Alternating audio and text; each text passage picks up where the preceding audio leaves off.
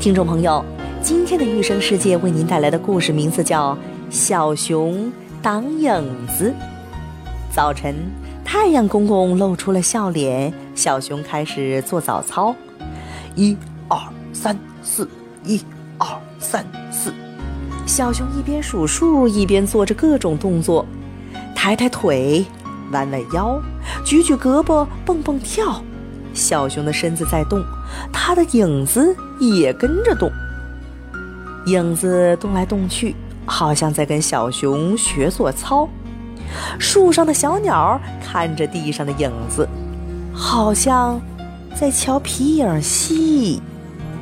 太阳公公也想瞧，可是小熊一直挡在影子的前边，影子像是故意的藏在小熊身后似的。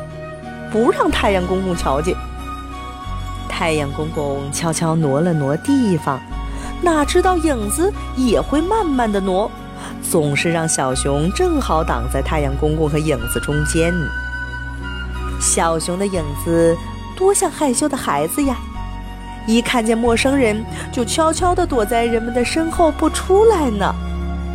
小朋友，这个故事告诉我们。太阳公公为什么看不到小熊的影子呢？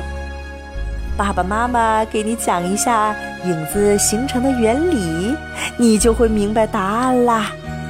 小朋友，影子的原理，记住一定要让爸爸妈妈讲给你听哦。